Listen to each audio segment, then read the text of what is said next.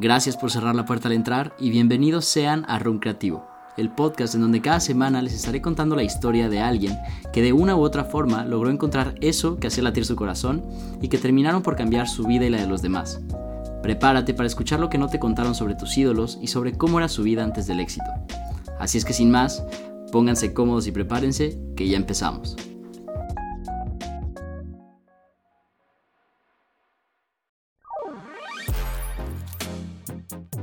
Hey, ¿qué onda amigos, amigas? Bienvenidos sean a Room, este hermoso cuarto oscuro y misterioso.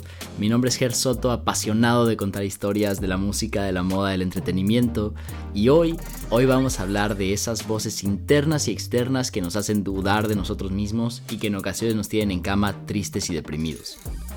Te recuerdo que si te gusta el contenido nos encuentras en Instagram y en Twitter como arroba room-creativo para que no te pierdas los show notes de cada episodio en Instagram y en Twitter encuentras de todo, desde hilos, curiosidades sobre moda, música, todo lo que te gusta. Este episodio será un episodio de mucha introspección pero también de mucha inspiración. Si alguna vez te has sentido frustrado con tu progreso, si alguna vez has sentido presión de ti mismo o del mundo que te rodea, la historia de hoy es sobre alguien que durante toda su carrera tuvo que lidiar con estas emociones y que con su música no solo logró cautivar los corazones de miles de personas, sino que también creó un barco para que todos podamos navegar sobre este mar de incertidumbre y duda que a veces parece no tener fin. Te dejo con el episodio y que lo disfrutes. Malcolm James McCormick nació el 19 de enero de 1992 en la ciudad de Pittsburgh, Pensilvania, en Estados Unidos. Su madre, Karen Mayer, se dedicaba a la fotografía y su padre, Marcus McCormick, a la arquitectura. Desde pequeño estuvo en contacto con el arte y con las emociones que eran requeridas por sus padres para desempeñarse en ambas disciplinas. Al igual que muchos, Mac no fue una persona de escuela. Esto no significa que no tuviera otras cualidades, pues para cuando se encontraba en la secundaria ya había aprendido por sí solo a tocar el piano, la guitarra, la batería y el bajo. Su vida académica sería tan desastrosa como la de muchos de nosotros y encontraría refugio y paz en la producción independiente de música, siempre tratando de mezclar diferentes géneros y buscando compartir su manera de pensar con los demás. Inicialmente soñaba con ser cantante, pero de acuerdo a declaraciones hechas por él mismo, cuando la gente lo escuchaba cantar, le decían que su voz no era lo suficientemente buena, lo que poco a poco acabó con esta idea y lo hizo enfocarse más en los deportes y en hacer amigos. Ya en preparatoria y como muchos de ustedes sabrán por experiencia propia, durante este periodo de su vida Mac en compañía de sus amigos prueba por primera vez la marihuana. Y en una de estas reuniones después de clases en donde se juntaban a fumar y escuchar música, tendría su primer acercamiento al hip hop cuando uno de sus amigos pone unos beats y entre todos empiezan a hacer freestyle. Para sorpresa de Mac, la facilidad que tenía para hacer rimas elaboradas dejaría sorprendidos a todos sus amigos, quienes al ver lo bueno que era lo animarían a seguir practicando para volverse incluso aún más hábil con sus letras. Estas sesiones de fumar y rapear se volverían algo constante en su vida, hasta que un día uno de sus amigos le da un micrófono y lo invita a grabar una canción. Después de horas que se sintieron como segundos, Mac terminaría por enamorarse del proceso creativo detrás de la producción musical y comenzaría a tomarse mucho más en serio su carrera. Este es un momento crucial en su desarrollo ya que como él mismo lo menciona, y cito, yo solía ir a eventos deportivos y fiestas, pero cuando me di cuenta que el hip hop era prácticamente un trabajo de tiempo completo, decidí dedicarle todo mi tiempo y era lo único que hacía. A partir de este momento, Mac comenzaría a grabar hasta las ideas más insignificantes que se le ocurrían, hasta que después de unos meses juntó suficiente material como para grabar su primera mixtape, Muchos de sus compañeros de la época comentan que ya hasta era raro verlo en clases y que si iba a la escuela solo era para promover su música. Como era de esperarse, Mac comenzó a hacerse un nombre por sí mismo en la escuela y en las calles. Esto incrementó su popularidad y le permitió colaborar con otros productores independientes de la época que lo ayudaron a llevar su música a un nuevo nivel, pero que también le abrieron la puerta a una red de artistas que se encontraban haciendo lo mismo que él. Uno de estos artistas era estudiante de la misma escuela, un joven llamado Cameron Gibril Thomas, quien en ese momento también se encontraba iniciando su carrera y que posteriormente todos llegaríamos a conocer como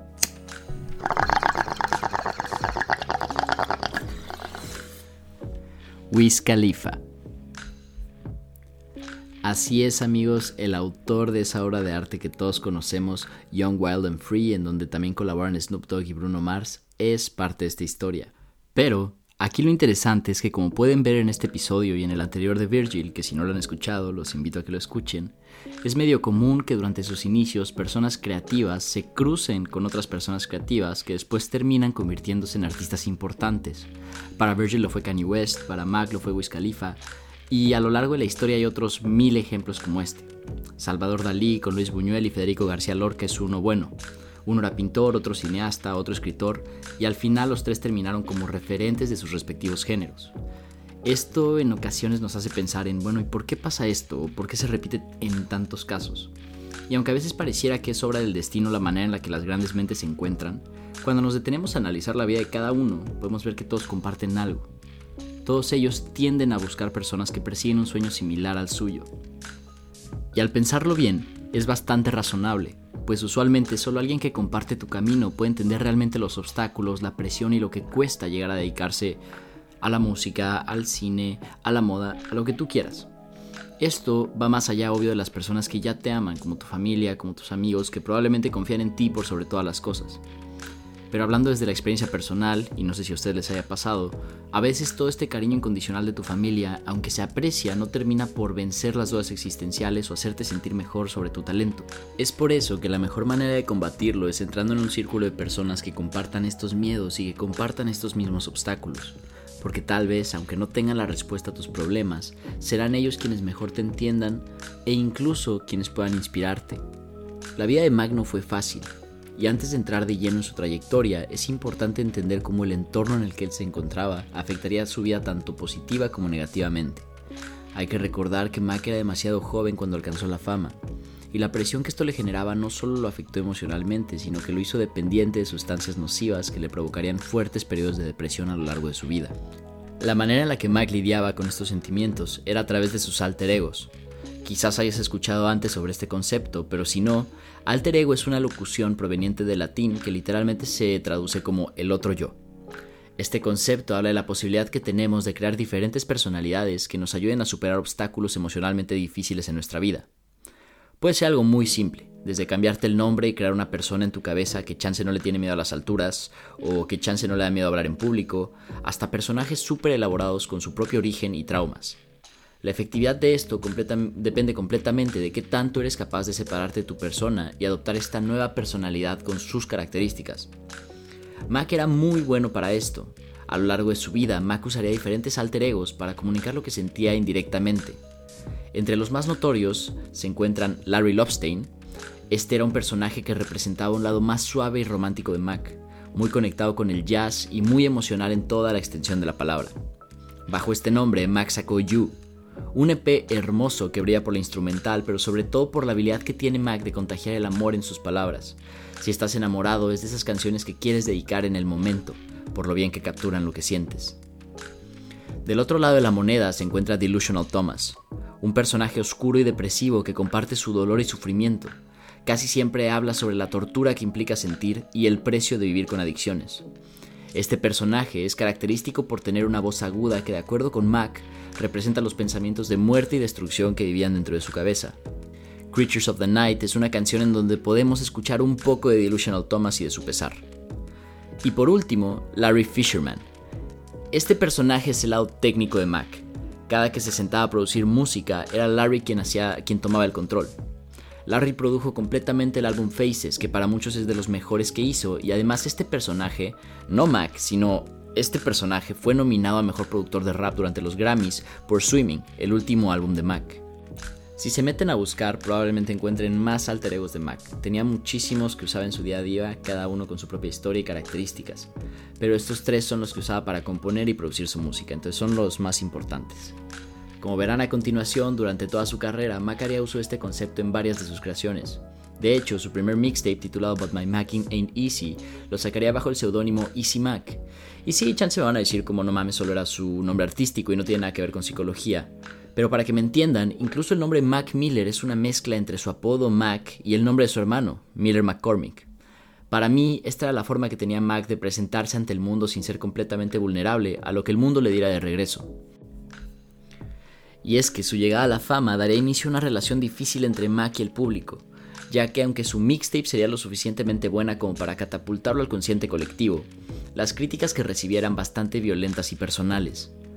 Sus videos de YouTube en donde posteaba su música acumulaban comentarios que lo definían como blando, cursi y sin talento.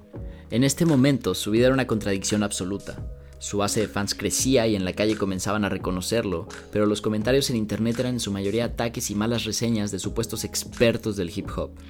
Sin embargo, y para enojo de muchos, sus siguientes mixtapes incrementarían su fama, especialmente Kids, uno de sus álbumes más recordados y amados por sus fans. Esta obra reflejaba perfectamente la personalidad de Mac en ese momento. Un álbum despreocupado que habla de su vida estudiantil y sus intereses de adolescente. El éxito del mismo llamaría la atención de varias disqueras que a su vez comenzaron a realizarle ofertas con la esperanza de que Mac firmase con alguna de ellas. Esto no pasaría ya que por más que algunas ofertas eran muy buenas y venían de grandes compañías, la admiración que Mac sentía por Wiz Khalifa lo llevaría a firmar con Rostrum Records, una disquera significativamente más pequeña que las demás, pero donde se encontraba a quien Mac consideraba un mentor, Wiz Khalifa. Tras la popularidad generada por su último mixtape, el 8 de noviembre de 2011, Rostrum Records anuncia el primer álbum de estudio de Mac titulado Blue Slide Park, un álbum sin colaboraciones que debita, puta madre, que debuta como número uno en el Chart 100 de Billboard, siendo el primer artista en lograrlo en 16 años. Desafortunadamente, ni siquiera esto era suficiente para calmar las críticas que no paraban y que ahora, gracias al alcance de la disquera, se habían multiplicado. La industria y la opinión pública lo destrozaron con todo y su histórico debut. De hecho, Pitchfork, una de las publicaciones digitales más relevantes en la industria de la música, le dio de calificación un miserable 1 de 10 a su álbum y además comentaron, y cito, no es más que un artista blando e insufrible, una copia irritante de Wiz Khalifa. Mientras que en YouTube los comentarios decían cosas como es una basura, Mac Miller apesta o tan solo es otro rapero blanco rapeando sobre marihuana. Imagínate recibir esa cantidad de odio a tu persona solo por hacer lo que te gusta soportar a expertos tirándote mierda 24/7 y aún así vender 144 mil copias de tu álbum en tan solo una semana. Por eso creo que Mac es tan buen ejemplo de perseverancia y de confianza en uno mismo. A veces simplemente hay que taparse los oídos y dejar que tus creaciones lleguen a quienes sí las valoran. Si eres un artista que aspira a compartir sus ideas con el mundo, es importante que recuerdes que no todos lo entenderán al principio, pero hay que confiar en que el mensaje encontrará su camino entre aquellos que solo ven una oportunidad de negocio. Mac, en vez de retirarse de la música, optó por dar la cara a las críticas y mostrar el talento musical que llevaba desde niño cultivando. Al poco tiempo de estrenar su primer álbum de estudio, Mac produciría un nuevo mixtape mucho más personal titulado Macadelic, con colaboraciones importantes como Lil Wayne y Kendrick Lamar, que le darían ante el mundo un poco de validación gracias al renombre de estos artistas. Sin embargo, mientras preparaba su segundo álbum de estudio bajo el ya mencionado nombre Larry Fisherman, Mac escribiría una canción en donde se soltaría a desahogar todo lo que en ese momento le pasaba. Doodling in the Key of C Sharp es una canción oscura e introspectiva que habla sobre lo difícil que es cargar con la atención negativa de la gente y en donde nos comparte un lado vulnerable y honesto de su persona nunca antes visto en sus creaciones. Se puede decir que es en esta canción que Max se sumerge en la densa marea de sus propias inseguridades y se separa de ese lado superficial que era tan criticado por el mundo comercial. A mí la neta se me hace injusto porque en ese entonces Mac tenía 19 años y a los 19 no puedes esperar mucha profundidad de nadie. Es como cuando te chingan en la escuela a los 12 por ser gordito o estar chistoso. Pues es normal, eventualmente se te quita, creces, agarras forma y a todo el mundo le pasa. Pero en ese momento pues sí, sientes que todo se te viene encima. ya se me proyecté un poco, pero sigamos. Todo este aprendizaje y lucha contra la negatividad de la gente da sus frutos cuando en junio de 2013 saca su segundo álbum de estudio titulado Watching Movies with the Sound of, en donde acepta su naturaleza introspectiva para producir un álbum profundo y expresivo que realmente te hace empatizar con sus emociones al escucharlo. El antiguo Mac Miller estaba desapareciendo y uno nuevo más maduro y dispuesto a cerrarle la boca a quienes lo criticaban estaba surgiendo. A la mitad de la grabación de este álbum, Max se mudaría de su antiguo hogar en Pittsburgh a una casa en Studio City, LA. En dicha casa tenía su propio estudio de grabación conocido como El Santuario. En este estudio comenzaría a relacionarse con artistas importantes del género como Tyler the Creator, Earl Sweatshirt, Vince Staples, entre varios otros. Los invitados suelen describir el santuario como un lugar en donde la imaginación fluía sin límites y en parte este era el motivo por el que todo el mundo amaba a Mac. A pesar de sus batallas internas, para los demás siempre fue una luz de buena energía y motivación. En su estudio se aventaría un álbum más llamado Good AM y el mixtape que ya les mencioné anteriormente, Faces, ambos muy buenos y cada uno con su propio tono. De hecho, aunque me encantaría profundizar un poco más, la neta es que Mac sacó tanta música que no me da la vida para adentrarme en todas sus creaciones. Pero lo importante aquí es que Mac creció como artista y comenzó una época en donde se le veía feliz e inspirado. Puede que algunos ya se imaginen por qué estaba tan inspirado. Así es, mi chiquito estaba lo que le sigue de enamorado. Al poco tiempo, en 2016, Mac anunciaría el inicio de su relación con Ariana Grande, con quien colaboró en 2012 al grabar un cover de la canción Baby It's Cold Outside del legendario compositor americano Frank Loesser. Esta versión de Baby It's Cold Outside es buenísima y les recomiendo completamente que la escuchen porque además la química entre estos dos es enorme. Esta sería la relación más importante en su vida y a partir de ese momento Ariana se convertiría en su principal inspiración hasta el final de sus días. A menudo esta relación es descrita como tóxica, y aunque entiendo de dónde viene esta perspectiva, creo que durante mucho tiempo ambos fueron el soporte emocional del otro. Ariana dándole todo su apoyo a Mac en su lucha contra las adicciones, y Mac estando ahí para ella después del trágico atentado en Manchester ocurrido durante su concierto en donde 23 personas perdieron la vida. Es curioso porque al leer sobre su relación y lo intenso que era el amor que se tenían, recordé una frase de Jaime Sabines que siento resume muy bien la dinámica entre ambos. Quiero aclarar que esto es completamente relevante para la historia, solo me pareció una reflexión adecuada. Y la frase dice lo siguiente. Pasarán todas las ausencias que nos esperan en la vida y siempre estarás a mi lado. No podremos dejar de estar juntos, yo bebiendo de ti todo el amor que necesito y tú encontrando en mí todas las fuerzas que te faltan. Y es que aunque sí había una dependencia emocional que quizás no era lo más sano, el respeto y el cariño que se tenían es algo que incluso Ariana a la fecha defiende y celebra. Pero bueno, de este amor nacería uno de los álbumes más queridos no solo por sus fans, sino por todo el mundo.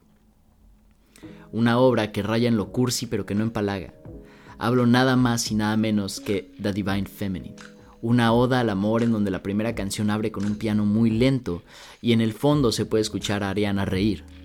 Este sería su cuarto álbum de estudio y sería un volantazo en comparación con su trabajo previo un álbum que en esencia es menos reflexivo, pero que nos muestra un lado más positivo y esperanzador de Mac, acompañado de notas de jazz que para este momento Mac ya dominaba. El álbum termina con una grabación en donde podemos escuchar cómo su abuela cuenta la historia de cómo se enamoró de su abuelo, y para mí este es el cierre perfecto. No hay un final trágico, sino solo una bonita historia que pone punto final a toda la experiencia. Pero como ya saben, todo lo bueno llega a su final. La relación con Ariana terminaría en mayo del 2018, una noticia que sorprendió a muchos en su momento ya que se veían muy enamorados en sus apariciones públicas. Ariana solo se limitó a decir, y cito, Mac es uno de mis mejores amigos y mi persona favorita en el mundo. Mi respeto y adoración por él no tienen límites y estoy agradecida de tenerlo en mi vida sin importar cómo cambia nuestra relación o lo que el universo nos depare a cada uno.